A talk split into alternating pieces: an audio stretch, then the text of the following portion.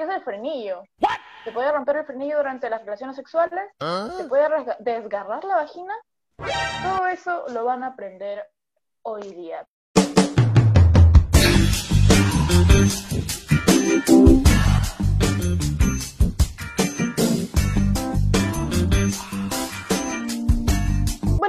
Tardes o noches, depende del momento en que estén viendo este delicioso y sensual video.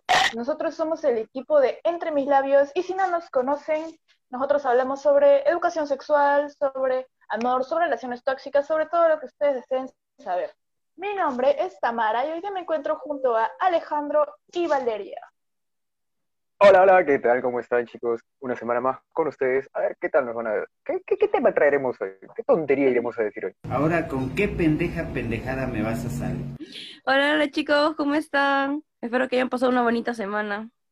Y abríguense porque está haciendo frío, todo el mundo está que se refría. Entonces vamos a meternos de lleno al tema de esta semana, que es las relaciones sexuales. Vamos a tocar temas como que, ¿qué es el frenillo? ¿Se puede romper el frenillo durante las relaciones sexuales? ¿Se puede resga- desgarrar la vagina? Todo eso lo van a aprender hoy día. Pero antes voy a, voy a darles una definición pequeña de qué son las relaciones sexuales.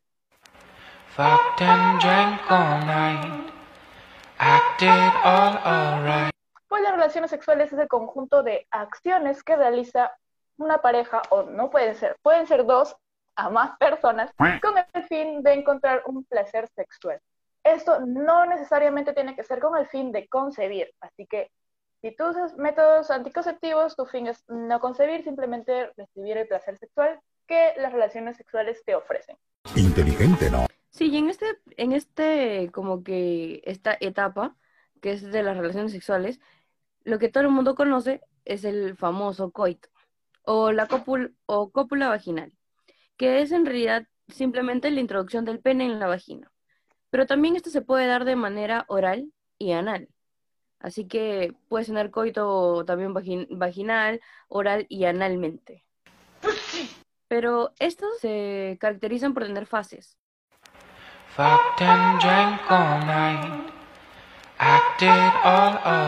La primera fase que podemos ver es la formación de la pareja. Y esta se da como, con todo, todos conocen el, el famoso gileo, el galanteo, cuando estás comenzando a conectarte con la otra pareja, cuando se, cuando se comienzan a conocer y toma días, semanas, ya incluso a algunas personas le toma meses. Bueno, y Ah, algunas excepciones, no todo bonito, y algunas personas en excepciones les toma años. Así ¿Y que que dependiendo, años? dependiendo Esos que le toman años son los que hacen el amor. Esos no cogen, esos hacen el amor. El amor no deja de ser. El amor, el amor. Siguiendo con lo que dice Valeria, la fase siguiente a la formación de la pareja es la fase precopulativa. Y pues por su propio nombre podemos deducir a qué se refiere. La fase precopulativa es esta fase donde todavía, si bien es cierto, no se llega a realizar el coito, pero empieza con las miradas. Las intenciones van cambiando. Aparecen algunas caricias y algunos toqueteos que tú ya sabes, ¿no? cuando ya estás ahí, tú ya sabes que algo más puede pasar. Que puede pasar, puede pasar. Que pase, depende de los dos. ¡Ay, qué hombre tan salvaje, tan luchón! Eso me prende. Después de esta fase viene la fase del delicioso, el, el demoníaco, el frutifantástico, como le deseen llamar. Es la fase, la fase copulativa, cuando ya eh, se procede a la inserción del pene en la vagina. Pero, ojo aquí, que no necesariamente es, se dan las relaciones vaginales, sino que también se dan las relaciones orales y anales. Y ahora con toda esta información que hemos dado, vamos a ver algunos casos que se dan en las relaciones sexuales.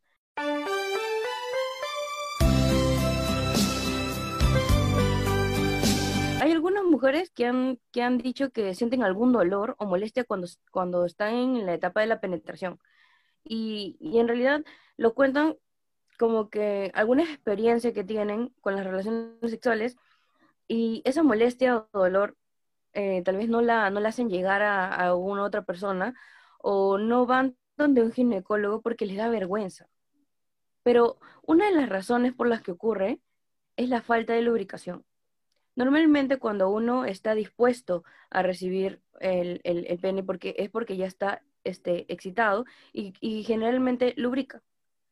Pero cuando no se da, no se da a veces los juegos previos o no se, o no está lo suficientemente excitada la persona, no puede lubricar. Y para estos casos, nosotros recomendamos que se utilice algún lubricante a base de agua para que una no pueda romper el condón y no sea dañino para la persona. Así es, chicos. Si ven un lubricante a base de aceite, díganle, no, zorro, no te lo lleves. Me mame, me pasé de... Porque va a terminar rompiendo su condón. Y efectivamente, como dice este, Valeria, una de las causas que más ocurren en estas situaciones son los lubricantes. También hay otro motivo, que son las infecciones. Ustedes saben que hay bastantes infecciones. eh, eh, lamentablemente en las escuelas a veces no se llegan a, edu- a educar adecuadamente sobre temas como estos, infecciones y algunas enfermedades que se pueden transmitir y que pueden causar molestias durante las relaciones sexuales o incluso previas a ellas.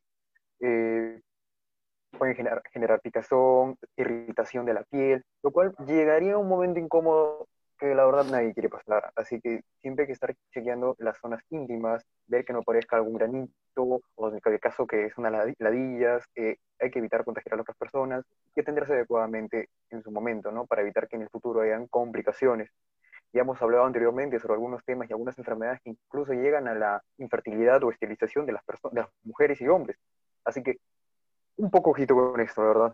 Cuídate, Wasowski. Otro de los puntos es la aparición de los hongos. El tratamiento común que se le da a esto es la inserción de los óvulos vaginales, pero pues ya saben ustedes que cada cuerpo es diferente. Entonces, necesito, si ustedes están sufriendo algún tipo de hongos, lo recomendable es que vayan al ginecólogo lo más pronto posible antes de que ese problemita de los hongos se agrave y pues llegue a ser una infección, cosa que nadie quiere. Ahora, al principio del video nosotros hablamos de que es posible que se rompa el frenillo mientras se tienen relaciones sexuales y la respuesta es que sí. Ahora vamos a, vamos a ver qué es el frenillo. El frenillo es la piel que conecta el glande con la parte interna del prepucio. Eh, no sé si, no, no puedo ser tan gráfica, pero los hombres está acá el glande y hay una, hay una pequeña piel como la que tenemos en, eh, debajo de la lengua, que es la que conecta el glande con el prepucio. Entonces, si eso se rompe, va a haber un sangrado. Hay que tener mucho cuidado. Y sí, Tami, hay muchos casos en que, en que podemos ver que el frenillo se rompe. Y en realidad es algo muy común, porque ocurre normalmente porque el frenillo suele ser muy poco elástico o es demasiado pequeño, porque sabemos que, que hay un, hay una distancia para que, para que este pueda estar abarcado y no romperse. Pero hay algunos que están muy cortos o lo tienen muy tirante, entonces al hacer fricción, este se lastima y se llega a romper y no, y no sé, y se desata, se desata todo eh, el mar rojo ahí, porque sí, La suele sangrar masacre. mucho. La masacre, literal. Pero sí, chicos, tienen que tener cuidado. Y no se asusten porque es algo común. Hay muchos hombres que sufren, que sufren de, de- del rompimiento del frenillo, pero es algo común. Bueno, ya teniendo la idea de que sí se puede romper, ahora la pregunta es, ¿qué hago? ¿No? Bueno, no es que, no es que podamos, eh, bueno, podemos hacer algo, simplemente. Lo que va a pasar es que va a empezar a sangrar, lo más probable, ¿no? Y vayas a tienes que tener mucho cuidado. Hay gente, tienes que lavarlo un poco y, de- y con una toalla o con una tela eviten usar papel higiénico. No sé por qué la mayoría de gente tiene una maña con el papel higiénico cuando ve sangrado, pone papel higiénico y no, lo que pasa con el papel higiénico es que es, eh, la textura de la tela, el tipo de material, lo que va a hacer es comenzar a dejar pelusa que puede ser un poco perjudicial para después. La tela no tanto. En ese aspecto, por eso siempre es bueno cubrirlo con una tela y en ese momento es recomendable ir con un médico. Eh, eh, ir con un médico a ver qué es lo que realmente se tiene que hacer, si es que tiene que cortarse el frenillo o tiene que hacerse una circuncisión, eso va a depender del caso de cada persona. Como dice Valeria, eh, puede ser porque es muy corto, porque es muy flexible o incluso porque hubo demasiada fricción sin lubricante. Y O sea- no lo dejen pasar, no lo dejen pasar. No piensen que simplemente, uy, ya, lo, lo hago presión, como cuando te cortas, hago presión y va a parar de sangrar. No, es, es una zona íntima sumamente delicada, así que lo mejor es que cuides tu paloma y te vas al, al urólogo más cercano y rápido, porque te estás desangrando. Y bueno, este, dando una acotación a lo que dijo Alejo, Y es que los, los hombres después de ir al urólogo y al médico para que puedan tener tal vez una operación porque han tenido el, rompimiento del, del frenillo, este, muchas veces como que se asustan porque no sana rápido y es porque es una zona húmeda, pero con paciencia todo se va a sanar. Tener este sexo después de tres, cuatro semanas para que no se le pueda volver a abrir la herida. Y así como la falta de lubricación afecta al hombre puede causar la- el rompimiento del frenillo, la falta de lubricación a la mujer también es igual de perjudicial porque llega el resultado es que va a haber un desgarro vaginal. Sí, la vagina se puede desgarrar cuando tienen relaciones sexuales muy bruscas, cuando hay una falta de lubricación y lo que pasa es que los músculos del orificio vaginal tienen un pequeño desgarro. Ahora, depende de la magnitud de- de- del desgarro, puede ser un desgarro súper superficial, algo chiquito que se puede curar con alguna crema o un desgarro profundo en el que va a necesitar una operación quirúrgica. Es mejor que haya una desinfección por un profesional, una, que haya una atención de un médico profesional. No traten de hacer las cosas con el remedio de su tía que les dijo, no, ponte vinagre y ya está. No, No, así no. Normalmente los desgarros, como mencionabas, los desgarros vaginales son causados en las relaciones sexuales. Y es que muchas veces es por la falta de, lubricación que tiene la mujer o la falta de excitación. La falta de excitación creo que es, es un, un común denominador de muchas, muchas mujeres que pueden tener alguna molestia o, una fricción fuerte por una penetración que es demasiado energética por parte del, del varón y que llega a lastimar a las mujeres. Entonces, chicos, seamos un poco más empáticos con las mujeres y mujeres aprendan a decir si es que algo les molesta, porque al final eso le va a perjudicar. Para, pa, pa, para, mierda, ¿no ves que te estoy diciendo? Huevón, pero bueno, ya, pasó, ¿no? Ya, te desgarró, no tomaste las precauciones adecuadas, te pasaste y pasó. Eh, ¿qué hacer? Pues al igual que el hombre, se debe acudir a un médico. Se debe a un médico que, te recomendará qué hacer realmente y será unos ciertos exámenes para determinar si el desgarro fue leve, en cuyo caso te dirá que evites ese, que te abstengas por un tiempo de mantener relaciones sexuales, evites hacer deportes que, eh, que fuercen la zona, esa zona, toda esa zona, y si en caso sea grave, él ya verá las medidas que se tengan que tomar en tu caso específicamente. Siempre es recomendable que de- después de todo esto se use un jabón neutro para, eh, eh, especialmente para esta zona íntima, aunque siempre es recomendable que todas las mujeres usen un jabón neutro para limpiar toda su zona íntima, si es que no me equivoco, ¿no? Chicas, me imagino que ustedes estarán usando su jabón neutro. El jabón neutro es un jabón sin olor que tiene un pH similar al de la piel humana. Por eso no tiene fragancias, no tiene nada de lo que los jabones cosméticos sí tienen.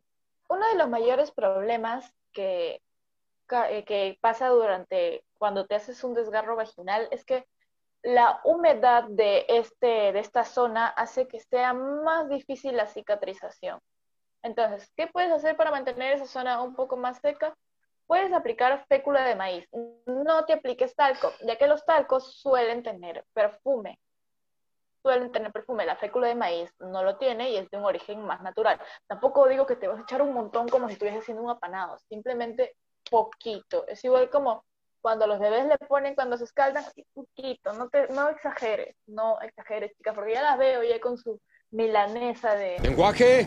Cambiando de tema radicalmente, antes de despedirnos y después de haberles dado toda esta Biblia de información, quiero mencionarles que por favor estén atentos a nuestras redes porque va a haber un sorteo. Confirmado de que va a haber sorteo.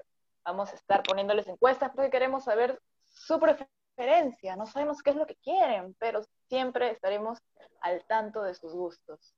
Entonces estén atentos a nuestras redes. Nos pueden seguir en Instagram como arroba entre.mis.labios, en Facebook como entre mis labios, en Spotify como entre mis labios, en TikTok como entre mis labios.